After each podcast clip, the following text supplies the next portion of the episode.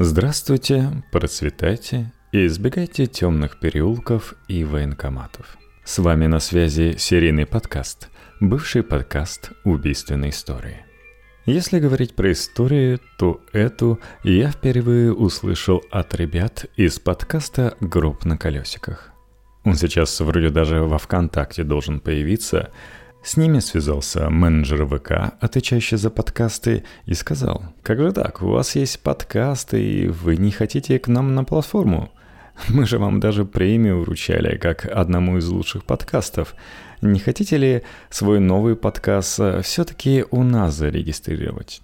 Не уверен, что эта история есть у них уже в подкасте, потому что я слушаю это в отдельных спешалах на Патреоне, но если нет, то тогда же лучше. Сейчас я вам все расскажу. И, кстати, подкаст отличается тем, что он более легкий, они изображают полицейских и отшучиваются по этому поводу, поэтому, возможно, я не все детали уловил, но попробую с вами исправить это.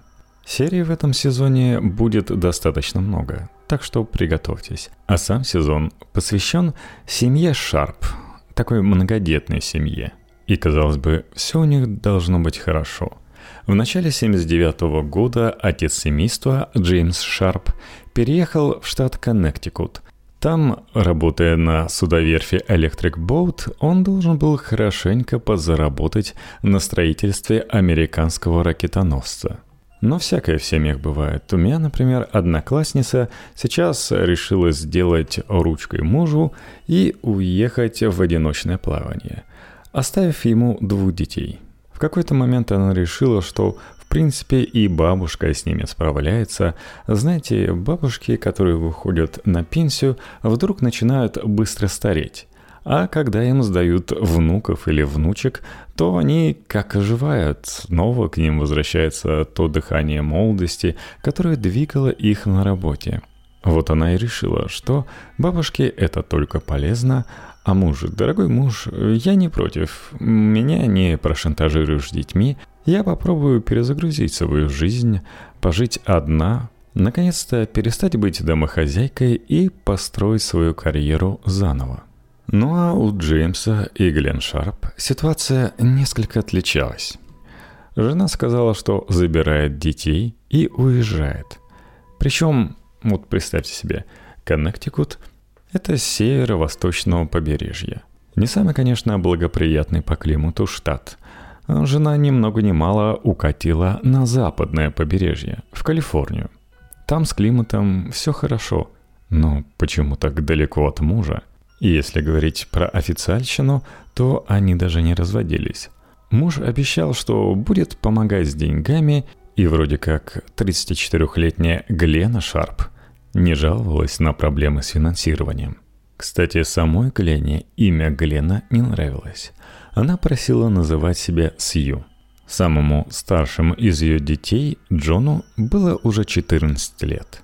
Еще были двое дочек, Шейла и Тина, 13 и 12 лет, восьмилетний Рик и самый младший трехлетний Грегори. Вроде как раз пять, никого не забыл. До Калифорнии Сью добиралась почти месяц. Заглянула, например, к матери штат Миссури, а в самой Калифорнии остановилась у родного брата Донована Дэвиса. Он с женой жил в трейлере номер 27 в трейлерном парке Клэрмон – но, видимо, они договорились заранее, и вскоре они уехали в новое жилье. Так что трейлер ушел Сью и ее детям в полное владение. Как сильная независимая женщина Джулия Ри в предыдущем сезоне, Глена решила поступить в колледж, чтобы после устроиться на работу. Деньги на жизнь она получала из двух источников. Как я уже говорил, от мужа и как матери пятерых несовершеннолетних детей, даже в капиталистической Америке предоставлялось неплохое социальное пособие. Этих денег хватило, чтобы уже через полтора года Сью арендовала гостевой домик в Кэдди Резорт, курорте неподалеку, так что дети продолжили ходить в ту же самую школу. А жилищные условия намного улучшились. Можете представить в своей голове курортный поселочек посреди хвойного леса. Сам поселок Кэдди насчитывал порядка ста человек. А до Кэдди Резорт нужно было ехать чуть больше километра по дороге через лес. Кроме домиков, в Кэдди Резорт был бар, гостиница и ресторан под названием Кэдди Резорт Лодж, в котором подавали изысканные блюда из дичи и дорогие марочные вина. Говорят, что в гостинице Кэдди Резорт было достаточно много людей за счет этого ресторана – там даже неудивительно было встретить жителя Сан-Франциско, который находился почти в 300 километров от курортной зоны. Сам курорт входил в семейную империю молотов, калифорнийских миллионеров, и заправлял там один из сыновей, Гэри. Не слишком он там перенапрягался и в 1978 году даже пригласил две семьи которые по факту и занимались управлением, хотя официально должны были заниматься реконструкцией поселка.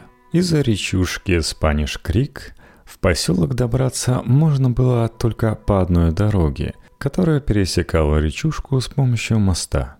При этом домик семейства Шарпов номер 28 не находился где-то на окраине. За ним еще находился домик номер 27, 25 и 26. Их домик был одним из самых больших. Он был двухэтажным, но проход на второй этаж был организован только через внешнюю лестницу. Внутри дома между этажами никак нельзя было пробраться. Впрочем, на первом этаже решил поселиться только старший сын, Джон. В его комнате была даже отдельная дверь для выхода наружу, прямо к лестнице, по которой можно было забраться к остальным детям и к матери. Уже в пяти метрах от их дома находился дом номер 27, который занимало семейство Сиблтов. Глава семейства, Джеймс, был завхозом в Кэдди Резорт. Его жена Занита была достаточно религиозной, чтобы во всеуслышание осуждать Сью Шарп, потому что она жила раздельно с мужем. А вот детей она вполне себе привечала. Ее дочка Элис часто оставалась ночевать вместе с Шейлой и Тиной Шарп. Кроме Элис, у них еще была дочь Пола и сын Джеймс. Ему вот-вот должно было исполниться 17 лет. День, о событиях которого пойдет речь в этом сезоне, это 11 апреля 1981 года. Большинство из нас еще не родились. Так что, наверное, не знаете, что это была суббота. Сью Шарп не надо было работать, а детям учиться. С самого утра Сью Шарп отвезла младших в парк аттракционов Ганснер. Но сразу же себе можете представить карамелизированные яблоки – карусели, гоняющиеся по кругу, музыка, которую вы не раз могли слышать в американских фильмах ужасов. Старший отпросился у нее на молодежную вечеринку, на которую собирался вместе со своим другом Дэйном Уингейтом. Это была для него не первая вечеринка, матери он сказал, что в этот раз они будут тусить на горе Хук. Дочери Сью проводили вечер у подружки Элис – Потом на ужин забежали домой, и Шейла отпросилась у мамы заночевать вместе с Элис. И они умчались обратно в дом Сиболтов. Те говорят, что видели через освещенное окно, как оставшаяся дома Тина моет посуду. Рядом зажигались огни бара и ресторана. Публику в этот раз составляли здешние обитатели. Никаких пришлых замечено не было. После полуночи огни погасли и там. Поселок погрузился во тьму. В семь часов утра Шейла Шарп распрощалась ненадолго с подругой и отправилась к собственному дому, но остановилась как вкопанная на пороге входной двери. Дом заполнял полумрак и зловещая тишина, но даже в полумраке было видно, что что-то не так – Окружающее пространство было в больших пятнах и брызгах, как будто бы крови. Тем более, что на полу лежали тела, как будто бы членов ее семьи, но какие-то будто бы изогнутые, поломанные. Ну а под одеялом ее матери лежала особенно бесформенная масса, из-под которого выбивались длинные женские волосы. Дом ждал. Первым порывом Шелли было броситься внутрь. Но в 13 лет она была достаточно сообразительной, чтобы не делать этого. Она развернулась на месте и помчалась обратно за Джеймсом Сиболтом. С криком «Давай скорее! Там три тела, все в крови! Нож и у всех связанные руки!» Она ворвалась в их дом. Мужчина бросился к соседнему дому со всех ног. Входить в домик 28 он тоже не стал. Лишь заглянул за порог, удостоверился, что Шейла его не обманывает, и прикрыл дверь. Согласно записям службы шерифа, 12 апреля 1981 года в 7 часов 10 минут утра они получили звонок о происшествии. И тут Джеймс сообразил, что в доме еще должны находиться младшие сыновья, и им явно не стоит спускаться вниз. Поинтересовавшись у Шейлы, где их комната, он заглянул в окно. Там мирно спали целых три мальчика. Двое сыновей Сью, Рик и Грег, и их друг Джастин Исон. Так как дом, можно было сказать, что встроен в холм, Джеймс постучался в окно и попросил мальчиков выбраться наружу дома прямо через него.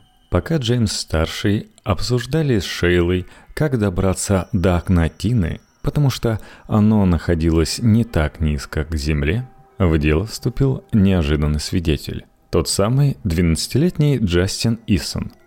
Он заявил, что Тины дома нет. Джеймс и Шейла решили, что ему что-то известно о произошедшем. Но нет. Джастин говорит, что он спал, но он точно уверен, что Тина отсутствует в доме. Расспросить мальчика поподробнее не удалось. Дело в том, что начали приезжать патрульные машины. Прибыл и шериф округа Дуглас Томас. Он и был первым осмотревшим место происшествия. Полумрак комнаты открыл ему вид на двух молодых людей, связанных между собой электропроводом. Под одеялом он обнаружил женщину или девушку. Трудно было сказать при таком освещении. Так что с одинаковой вероятностью это могла быть мать Сью Шарп или ее дочь Тина. Но по итогу он тоже насчитал всего три тела. Не хватало кого-то из девушек, или 36-летней Сью, или 12-летней Тины. Ввиду экстраординарности ситуации он связался с Министерством юстиции штата – так что в скором времени к расследованию подключились специальные агенты отделения организованной преступности Минюста Калифорнии Принц Крим и Гэри Брэдли. А чуть позже и агент ФБР Ларри Отт. Ну и довершала это откомандированная группа криминалистов полиции штата, которые, не покладая рук, работали практически две недели. Но пока Дуглас Томас отправил детей по домам – Шарпы отправились в 27-й домик Сиблтом, а Джастину Исону тоже не пришлось далеко идти. Его домик был номер 26. И там он продемонстрировал матери свою необычайную осведомленность в деле. Он сообщил, что убитыми были Сью Шарп, ее старший сын Джон и 18-летний друг Дэйн Уингейт. А вот Тина Шарп, по словам Джастина, была увезена из дома – эта версия, переданная матерью Джастина, и начала курсировать по поселку. Как мы видим, жизнь не готовила Дугласа Томаса к расследованию таких убийств, и он упустил достаточно важного свидетеля, за которым могли прийти убийцы. Шериф в этот момент занимался распоряжениями оцепить дом. Дверь была открыта. И вдруг из тишины полумрака начали раздаваться тревожные звонки телефона. Полицейские застыли и будто бы даже не знали, как реагировать. В итоге тайна этого звонка оставалась таковой почти 30 лет, пока в 2009 году не стало известно, что звонила ее подруга Нина Микс. Дело в том, что ее дочка Ларонда – как раз проезжала мимо дома и увидела полицейское оцепление. Рассказала об этом маме. Та встревожилась и начала звонить своей подружке, которая уже никак не могла ей ответить. Но Нина была не из тех, кто готова на этом успокоиться. И она позвонила в домик по соседству, Марилин Смарт, матери того самого Джастина, который оказался настолько осведомлен и выложил все своей мамочке.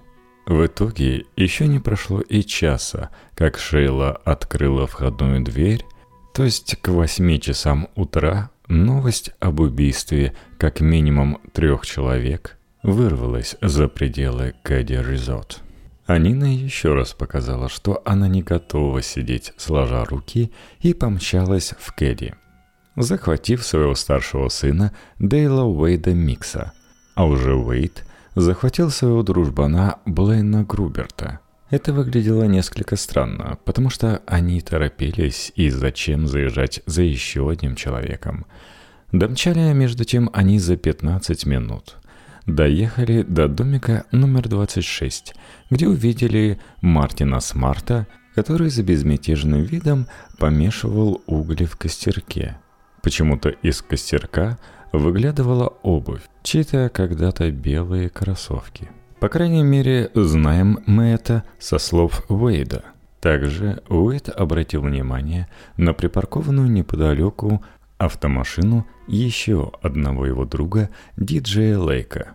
Позже Уэйд поймет, что это несколько странно, потому что сам диджей живет вроде как в Квинсе, и было непонятно, зачем бы он мог оставить машину в Кадиризот.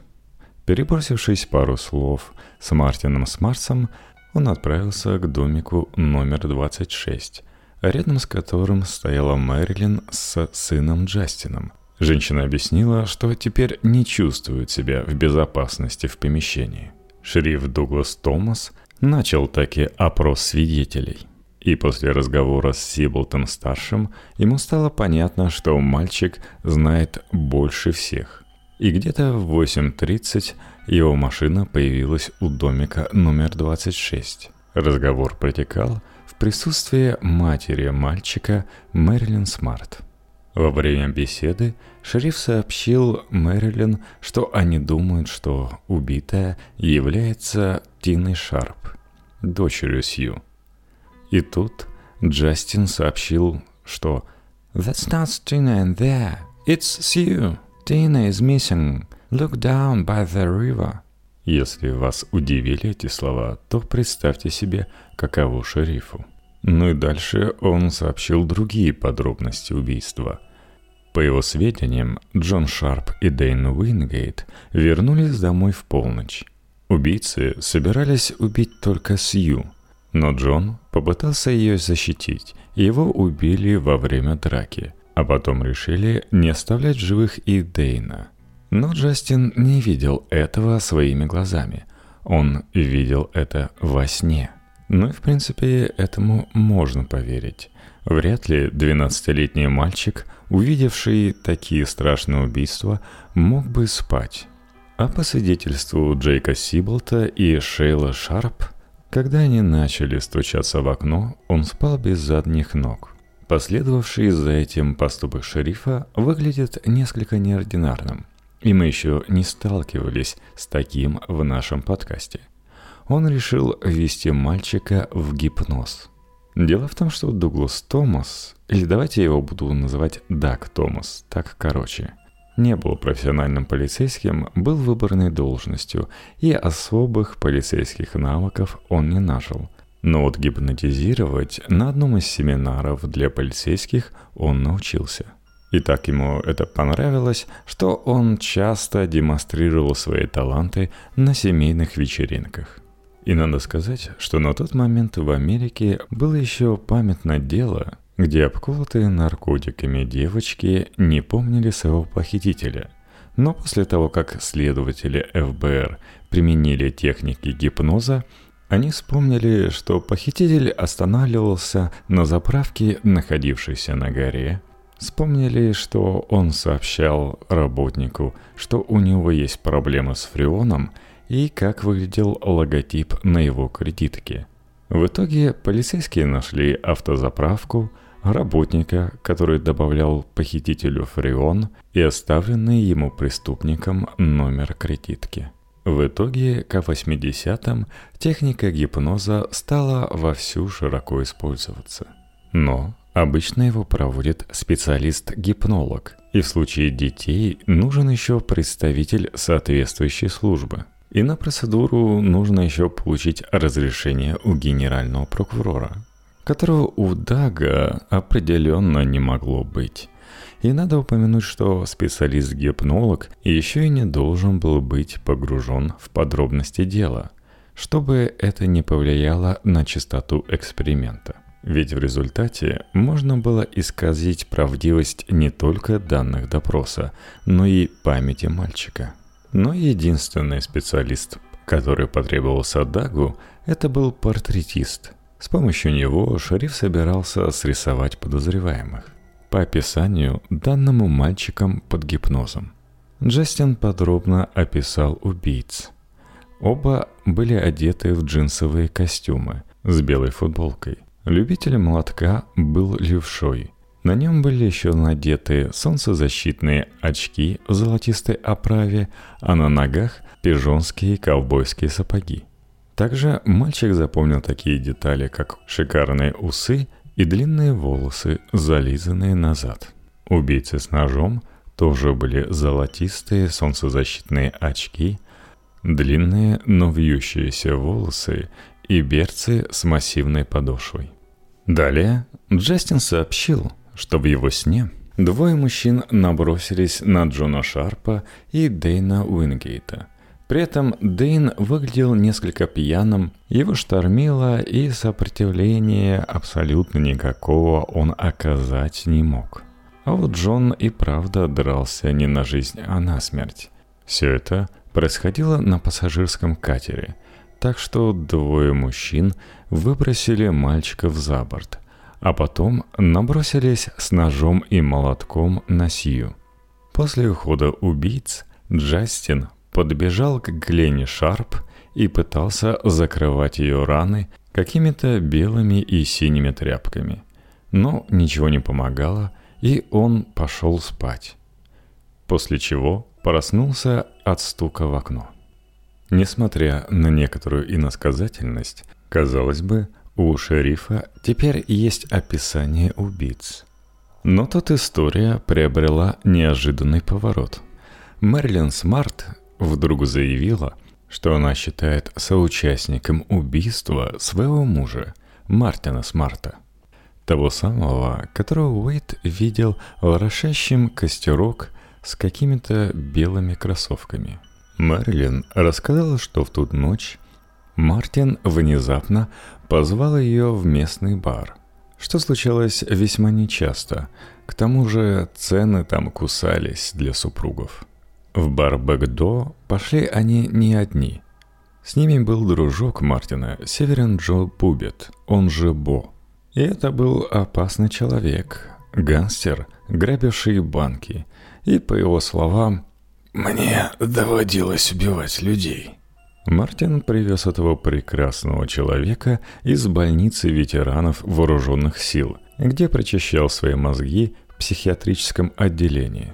Он сообщил жене, что Бо останется у них дома столько, сколько пожелает, и выселил младшего сына Мэрилин, восьмилетнего Кейса Исона, в кладовку без окон.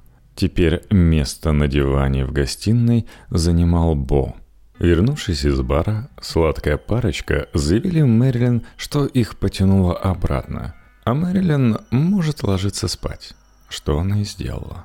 Поутру Мэрилин обнаружила у себя в гостиной молоток и окровавленную ветошь. Надо сказать, что инструменты были вообще редким гостем в домике. Сам Мартин пользоваться ими не умел, поэтому не покупал. За домом Мэрилин ждало еще более странное зрелище. Ее муж после барных похождений в 7 часов утра бодренько так сгребал граблями листву и ветки.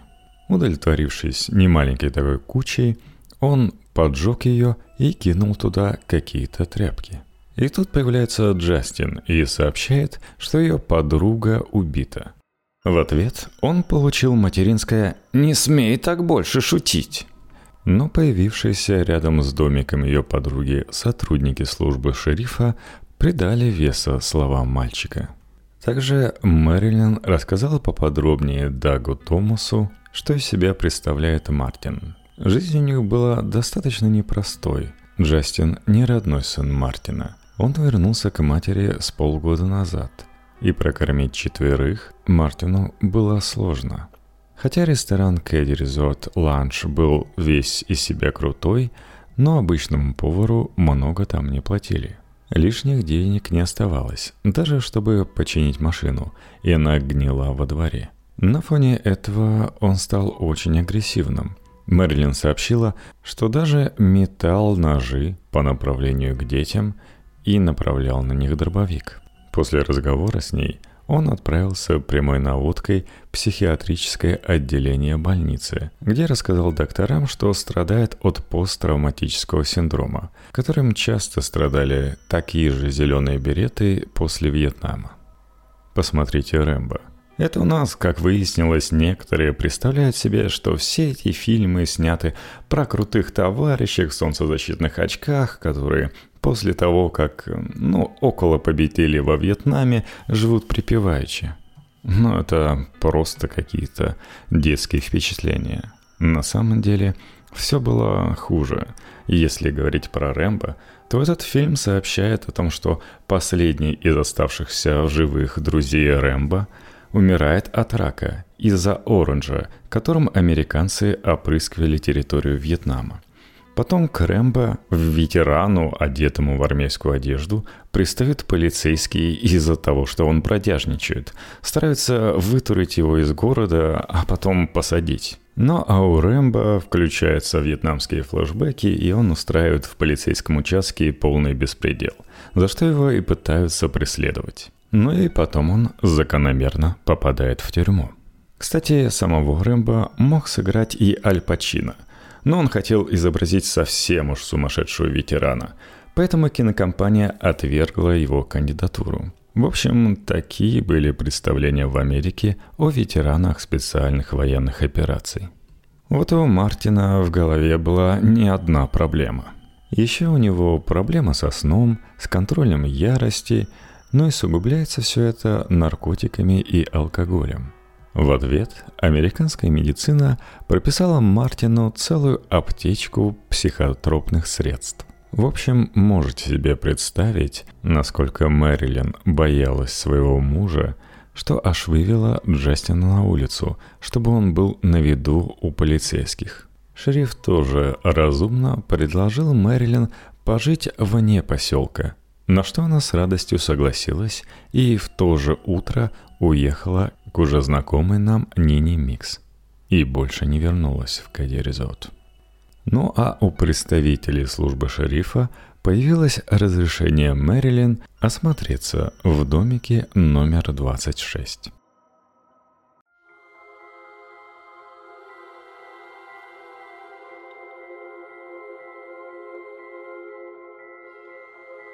Надеюсь, вам понравилась эта история, ибо она с вами не на один месяц. Пишите в комментариях, кстати, насколько вам больше нравятся или короткие выпуски чуть меньше, чем на 30 минут, или побольше на 40. Комментарии можете оставлять там, где вам это удобно. Но, кстати, самое полезное для подкаста место – это iTunes. Это можно сделать даже не будучи пользователем iOS или macOS. Просто зарегистрируйтесь и оставляйте свой комментарий. И, конечно же, правильное количество звездочек. Напоминаю, что у меня есть Patreon, patreon.com slash в подкасте и для предпочитающих российские системы boosty.to slash в подкасте. Там этот выпуск выйдет на день или два раньше –